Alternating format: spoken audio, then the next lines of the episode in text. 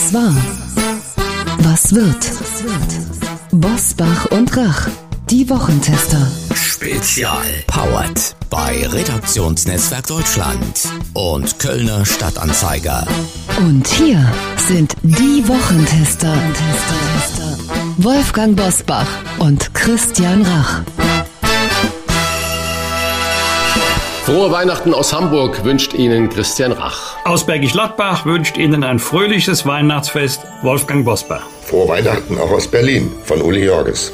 Wir bedanken uns bei Ihnen für Ihre Treue im vergangenen Jahr und Ihr so leidenschaftliches Feedback, das uns zu jeder neuen Folge erreicht. Natürlich sind Sie nicht mit jeder Position einverstanden, die wir hier vertreten. Das ist auch okay, das muss nicht sein, denn wir wollen Denkanstöße geben, Hintergründe von Entscheidungen erklären, unsere eigene Meinung sagen und begründen. Wir denken nicht in die Kategorien schwarz und weiß, wir sehen auch die Grautöne. Egal ob schwarz, weiß, grau oder bunt, was wir Ihnen immer garantieren können, bei uns hören Sie Klartext zum Mitdiskutieren, Nachdenken oder manchmal auch zum Aufregen. Mehr als 260.000 Abonnenten in einem Jahr. Das ist eine Wochentester-Bilanz, mit der wir uns ganz besonders aufs neue Jahr freuen. Am 14. Januar 2022 sind wir wieder mit neuen Folgen zurück. Und vorher schauen wir noch einmal mit unseren prominenten Gästen auf die Tops und die Flops des Jahres 2021 zurück und wie unsere Interviewpartner die Festtage verbringen. Herzlich willkommen, Dirk Rossmann. Was war so Ihr Highlight in diesem Jahr? Woran denken Sie Silvester besonders gerne zurück? Also ich habe mir nach zwei Jahren, also Freunde von mir haben ein kleines Segelschiff, nicht spektakulär groß, aber wir waren äh, meiner Frau und, und Freunden, die sind auch schon ein bisschen älter, waren wir auf dem, diesem kleinen Segelschiff eine Woche lang äh, in Istrien, Kroatien.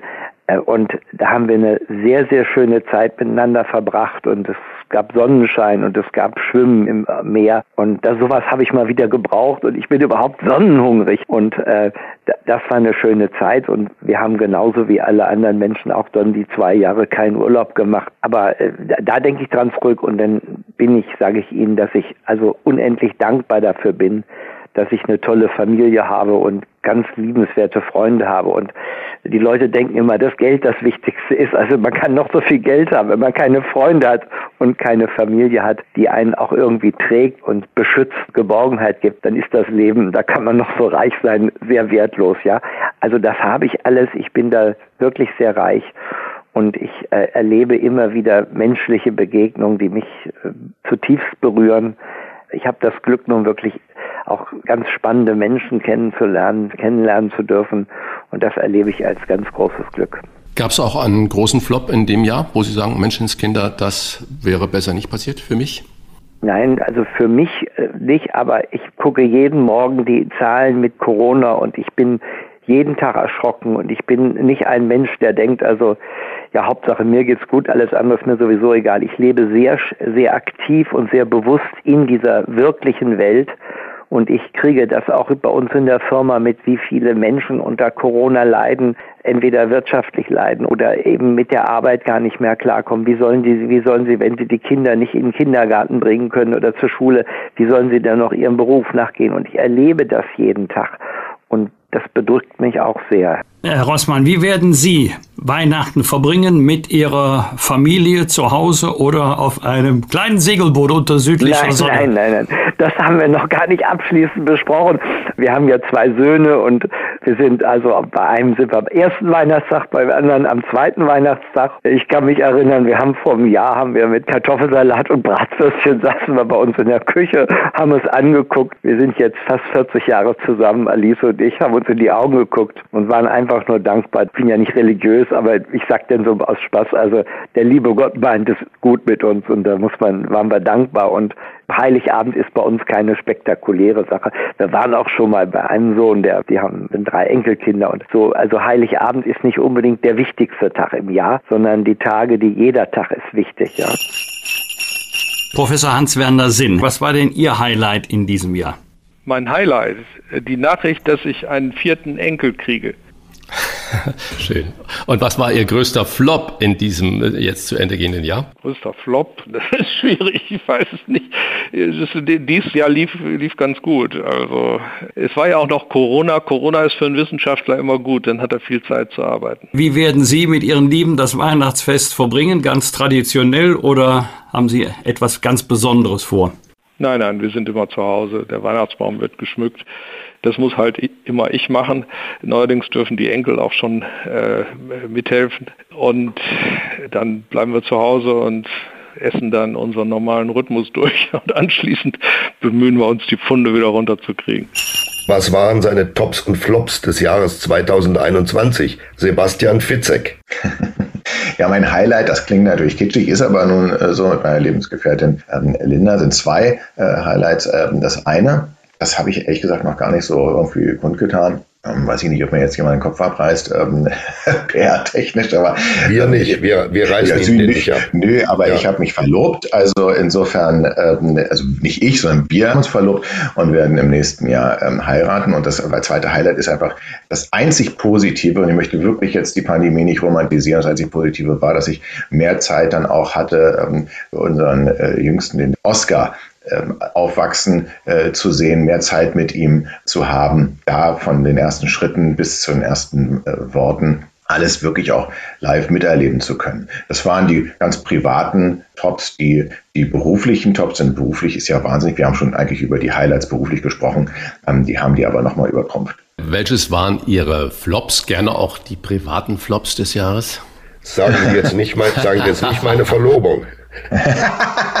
das wäre lustig, ne? Das war so der Hintergedanke, ne? Dass, so mir, Decke, und dass mir die Decke auf den Kopf gefallen ist. Nein, ähm, also ich muss sagen, die, die Flops, äh, das, da werde ich, da muss ich eher politisch werden, denn ich finde die Kommunikationsstrategie ähm, von Anfang an in der Pandemie, auch parteiübergreifend hinweg, katastrophal. Und das hat wirklich ja. dazu geführt, dass wir, wir haben den Menschen von Anfang an die Wahrheit irgendwie nicht zumuten äh, wollen. Und die Wahrheit ist schlicht und einfach, äh, nobody knows anything. Ähm, und ähm, äh, wir machen Fehler und wurden so viele Wahrheit als absolut verkauft, die am Ende ähm, vor allem wurde wahnsinnig viel mit Angst gearbeitet. Und ich meine, das ist ja nur mein Kernmetier. Und ich, und ich weiß äh, irgendwann aber, auch in einem Buch, ist man einfach nicht mehr geschockt, wenn die 20. Angstsituation hintereinander kommt. Da braucht man Ruhephasen, da braucht man auch mal was anderes, da braucht man auch mal Zuversicht, da braucht man auch mal Hoffnung. Diese permanente Angststeuerung hat eben dazu geführt, glaube ich, dass sich so viele Menschen am Ende auch radikalisiert haben. Wir haben es den Querdenkern, wir haben es den Menschen so einfach gemacht, ihnen so viele Argumente an die Hand gegeben. Und das ist für mich der Flop, weil ich glaube, mit einer besseren Kommunikationsstrategie wären wir schon sehr viel weiter in der Pandemie. Wie, lieber Herr Fitzek, feiern Sie Weihnachten? Zu Hause oder weit weg? Weihnachten wird traditionell zu Hause gefeiert. Ich habe auch schon mal weit weg äh, gefeiert und ähm, kann dem Gedanken in der Wärme zu sitzen auch etwas abgewinnen. Aber dieses Jahr ganz klassisch und der Weihnachtsbaum wird auch erst am 24. aufgestellt. Wo ist das Zuhause? Das Zuhause ist in Berlin und ja, ich meine, Berliner sind ja, ich weiß nicht, ob sie treu oder phlegmatisch sind können Sie sich aussuchen, eins von beiden bin ich. Und bin ja hier geboren und nie sehr weit selbst aus meinem Kiez äh, weggezogen. Sie haben gerade gesagt, feiern Sie ganz klassisch. Was sind denn Weihnachtsrituale im Hause Fitzek? Die Weihnachtsrituale sind eben beispielsweise, dass die Tanne erst an dem Tag aufgestellt wird, dass es eine Bescherung so ab 16 Uhr gibt und nach der Bescherung dann gegessen wird. Das Essen allerdings ist kein Ritual. Das, das kann variieren von ähm, Würstchen, wie sie häufig in Berlin mit Kartoffelsalz serviert werden zu Weihnachten, bis hin zu chinesisch. Da bin ich überhaupt gar nicht festgelegt. Herzlich willkommen bei den Wochentestern, Carsten Linnemann. Hallo lieber Wolfgang, hallo Herr Rach. Was war, ähm, lieber Carsten, so dein Highlight in diesem Jahr? Muss nicht unbedingt Politik sein. Natürlich habe ich mich über mein Ergebnis gefreut bei der Bundestagswahl, aber das war am nächsten Tag dann schon wieder nichts wert, weil wir insgesamt die Wahl verloren haben. Aber mein größter Flop, muss ich wirklich sagen. Ich habe mal heute Morgen im Büro auch mal gefragt, wie habt ihr mich gesehen? Da haben die zu mir gesagt, Carsten, dein größter Flop war, als du gegen deinen Neffen Memory gespielt hast, mal einen Sonntagnachmittag und verloren hast und der ist acht Jahre alt. Da hast du vier Tage gebraucht, um das zu verarbeiten.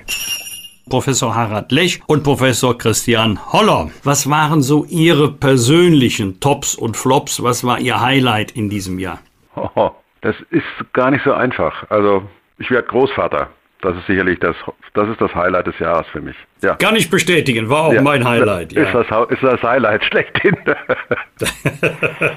Soweit bin ich noch nicht, aber natürlich, sagen wir mal, die Zeit mit der Familie, ähm, die ist ganz sicherlich ein Highlight gewesen, auch in dem Jahr auch, sagen wir mal, in so einem Lockdown auch mal zeitlich ein bisschen runterzukommen, so, so, so negativ der natürlich für unglaublich viele Menschen ist, das ist überhaupt gar keine Frage. Aber für mich war das Highlight die Impfung in diesem Jahr.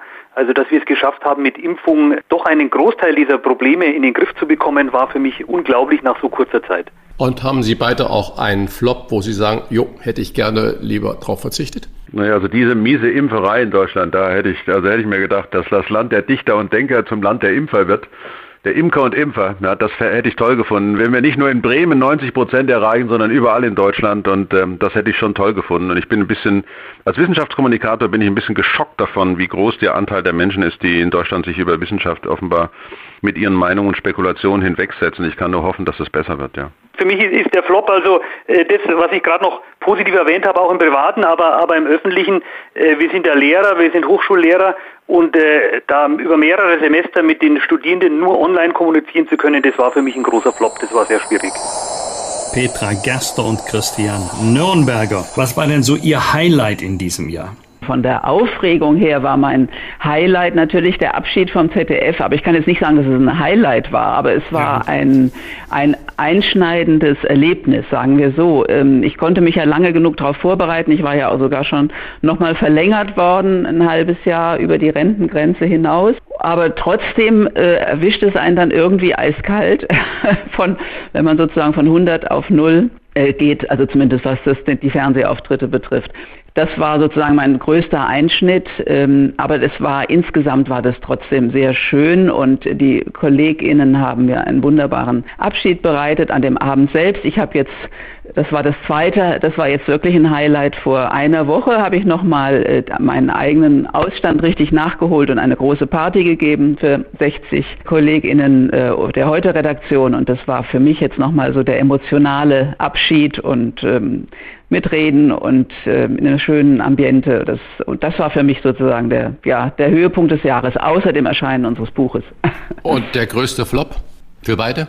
Naja, der größte Flop waren für mich jetzt, sagen wir mal, diese wütenden Reaktionen auf mein Gendern, aber das fing ja schon letzten Oktober an. Das hat mich doch sehr bedrückt so im ersten Halbjahr. Ähm, ja, das habe ich eigentlich nie erlebt in meiner Fernsehlaufbahn. Ich hab, war nie so eine Person, die so stark polarisiert hat. Also ich war eigentlich immer eher ganz beliebt beim Publikum und das war doch ähm, ein, ein Einschnitt, plötzlich solche Briefe zu bekommen, auch von sehr gebildeten Menschen, Professoren, Doktoren, Adlige schrieben mir, wie, wie sehr ich sie enttäuscht hätte und so ganz ad personam die Kritik. Äh, also das fand ich schon sehr bemerkenswert. Ich würde gerne noch zu den Highlights sagen. Äh, mein Jahr an, äh, an Highlights war arm und reich an Downlights.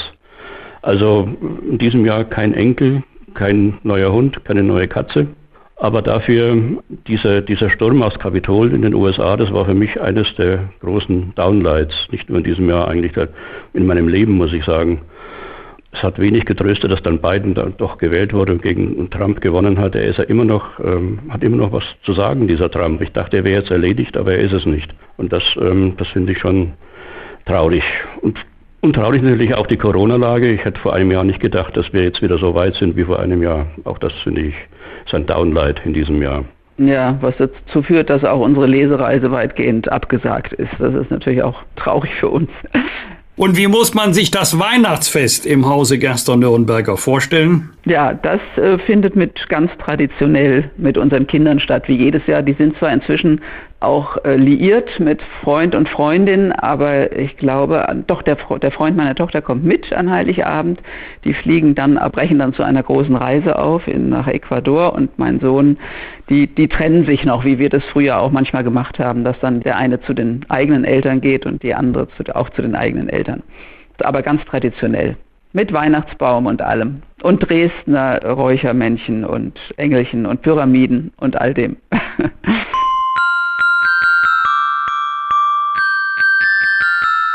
Professor Dr. Frank Ulrich Montgomery. Wie verbringt der Weltärztebundchef Weihnachten, seitdem er nicht mehr in der Klinik stehen muss? Also er verbringt es äh, natürlich äh, im Kreise leider nur der kleinen Familie. Die ganze Familie, das äh, wird nicht sein. Und er verbringt es zurückgezogen äh, auf dem Land, äh, weil ich habe mich schon wegen der ganzen Corona-Epidemie aufs flache Land zurückgezogen, wo die Infektionsraten geringer sind. Und äh, so werde ich auch Weihnachten verbringen unter dem Tannenbaum äh, mit einem schwedischen Weihnachtsschinken und äh, viel schönem Essen. Leider sehr viel schönem Essen. vielleicht, vielleicht auch mit einem guten Glas Wein dazu, Herr Rach. Sehr schön. Herzlich willkommen bei den Wochentestern Pina Atalay. Auch wenn es jetzt wieder Beruf ist und, und irgendwie politisch, das Triell war schon ein Highlight, das kann ich nicht anders sagen. Das war eine ganz besondere Sendung und ähm, ich bin sehr froh, dass die auch so viel Zuspruch ähm, gefunden hat. Und ähm, ja, ansonsten bin ich über jedes Jahr froh und fröhlich, äh, indem die Familie weiterhin gesund ist, gerade in diesen schweren Zeiten, ähm, indem es meiner Tochter gut geht. Also das, das ist mal das, worüber ich mich jedes Jahr freue. Und auch jetzt zum Ende des Jahres lässt man immer so ein bisschen Revue passieren. Es war schon ein verrücktes Jahr für mich, muss ich sagen, mit dem Wechsel und äh, das Politische und Corona. Aber es sind noch alle gesund und das ist mir am wichtigsten. Was war so ein Flop, wo Sie gesagt haben, hätte ich gerne verzichtet? Ach, so einen richtigen Flop. Ich hätte gerne auf Corona verzichtet. Also ich habe es jetzt nicht gehabt, aber auf die Pandemie insgesamt, ja. Wir haben ja letztes Jahr auch darüber geredet, was wäre so die schönste Nachricht, die man überbringen wollen würde als Nachrichtenfrau. Äh, und das wäre, diese Pandemie hat ein Ende oder ist zu Ende. Ähm, das, also das mal Corona ist mein Flop des Jahres. Und äh, wie muss man sich Weihnachten im Hause Atalay vorstellen? Sagen Sie, Leute, esst schneller, gleich kommt Jan Hofer vorbei. Punkt Viertel nach zehn, ist er mit? ja, also Jan Hofer hat ja auch frei und ist dann auch bei seiner Familie. Uns eint ja, dass wir beide kleine, ein kleines Kind haben. Und äh, deswegen wird das bei uns ganz besinnlich mit kleinem Weihnachtsbaum und der wird dann geschmückt. Also ganz, ganz ruhig und das, das liebe ich auch in dieser Weihnachtszeit, dass es einfach mal ein paar Tage ruhiger zugeht. Ich habe auch keine Sendung und ähm, jetzt hoffe ich noch auf Schnee. Wir haben ja jetzt so viele äh, prominente und tolle Interviewpartner gehabt und die haben eine große Anzahl von diesen Menschen auch gefragt, wie sie Weihnachten verbringen. Wolfgang aus dem Nähkästchen, wie verbringst du Weihnachten? Genauso wie ganz viele Familien in Deutschland auch. Wir haben da wirklich ein Ritual. Wir gehen zunächst alle gemeinsam in die Christmette. Ganz schade ist, dass Mama nicht mehr mitgehen kann. Vor zwei Jahren war sie noch dabei, aber sie geht jetzt stramm auf die 94 zu. Jetzt geht's nicht mehr. Dann kommen wir nach Hause und Christian, jedes Jahr nehmen wir uns vor, also jedenfalls die Eltern, wir schenken uns doch nichts mehr aus dem Alter, sind wir doch raus. Und dann genau. sagt meine Frau, ah, eine Kleinigkeit habe ich dann doch noch. Und ich sage, ach so ein Zufall, ich habe auch noch eine Kleinigkeit. Aber ich glaube, dieses Jahr wird der Enkel, der ja zum ersten Mal Weihnacht feiert, mit Geschenken regelrecht zugeschüttet. Ich weiß gar nicht, ob der das mit sechs Monaten schon zu würdigen weiß, aber ich gönne ein Prachtbursche ihm jedes einzelne Geschenk. Erstes Weihnachten mit einem noch sehr kleinen Kind ist eine wunderschöne Sache. Und dann geht's hoch ins Obergeschoss. Dort residiert meine Schwiegermutter, eine begnadete Köchin. Die kann, also meine Frau kann auch gut kochen. Das ist schon mal klar. Meine Frau kann gut, auch Gott gut sei kochen. Dank hast du jetzt die Kehre noch bekommen. Oh, ne? ja. Aber ich glaube, die ältere Generation kann es noch besser. Solange wir hier in diesem Hause wohnen, immerhin schon seit weit über 30 Jahren. Am Heiligabend geht's zum Abendessen zur Schwiegermutter, also zur Mutter meiner Frau und dann machen wir es uns gemütlich. Wie sieht's bei Rachs aus? Ja, das ist in etwa so. Jeden Weihnachten gehen wir immer in die Kirche. Und wir haben eigentlich am Ende des Abends immer 18, 20 liebe Menschen am großen Tisch im Hause Rach. Was wir jetzt aber dieses Jahr und auch schon letztes Jahr natürlich nicht so machen werden. Da ist eher der kleinere Kreis. Wir werden, ich glaube, acht Menschen sein, ganz bewusst etwas eingeschränkter, aber es wird gekocht und zwar richtig vorgekocht, weil ich hasse eines, das wäre Stress an Weihnachten und das kann ich auch nur jedem von unseren Zuhörer und Hörerinnen empfehlen. Bereitet euer Weihnachtsessen vor, damit ihr dann, wenn ihr alle zusammen am Tisch gemeinsam sitzt, keinen Stress habt, dass nicht einer oder eine in der Küche steht und sagt, ihr seid noch nicht fertig und so weiter und so fort. Weihnachten ist Fest der Liebe und der Entspannung und so sollte das sein. Also das Essen gehört dazu, so wie du es auch gerade beschrieben hast und ich bin da im Hause Rach für zuständig. Wer hätte das gedacht? Obwohl meine Frau wunderbar kochen kann, das muss ich auch betonen, aber das lasse ich mir nicht nehmen und wir freuen uns immer nach dem Kirchgang dann zu sitzen, zu singen, Geschichten zu erzählen, uns dann auch das besondere Essen zu gönnen. Uli, wie sieht das Weihnachtsfest bei dir aus? Wie feiere ich Weihnachten? Bevor wir in die Kirche gehen, gibt's bei uns die Bescherung. Bei meiner Frau und mir. Also mehr sind nicht da. Meine beiden Töchter leben in Hamburg bzw. Frankfurt mit ihren Familien. Die feiern für sich. Meine Frau kriegt in diesem Jahr nur den Heiligen Abend frei. Erster, zweiter Feiertag ist Arbeitstag bei ihr. Insofern kann man nicht richtig verreisen und wir bleiben hier. Ist aber auch nicht weiter schlimm. Ich setze mich dann, wenn es dunkel wird, das ist ja an dem Tag relativ früh, so um vier, halb fünf, setze ich mich ins Wohnzimmer, mache mir Musik an, die mir gefällt und trinke den einen oder anderen Whisky, bis dann die Bescherung naht und danach. Die bekommst ähm, du auch noch mit dann. bekomme ich noch mit. Und Essen tun wir nach der Kirche. Das werde ich in diesem Jahr so machen wie so häufig. Ich habe eine gute Quelle zu russischem Kaviar. Ich werde ein kleines Döschen russischen Kaviar kaufen und ähm, den werden wir essen. Meine Frau isst sowieso nicht viel und äh, das reicht mir an dem Tag auch. Ich habe ja vorher schon einen Whisky genommen. Was war, was wird auch im neuen Jahr 2022 wieder ab dem 14. Januar. Frohe Weihnachten und einen guten Start ins neue Jahr wünschen Ihnen Christian Rach, Wolfgang Bosbach und Uli Georges. Was war? Was wird? Wolfgang Bosbach und Christian Rach sind die Wochentester. Ein maßgenau Podcast. Powered bei Redaktionsnetzwerk Deutschland und Kölner Stadtanzeiger.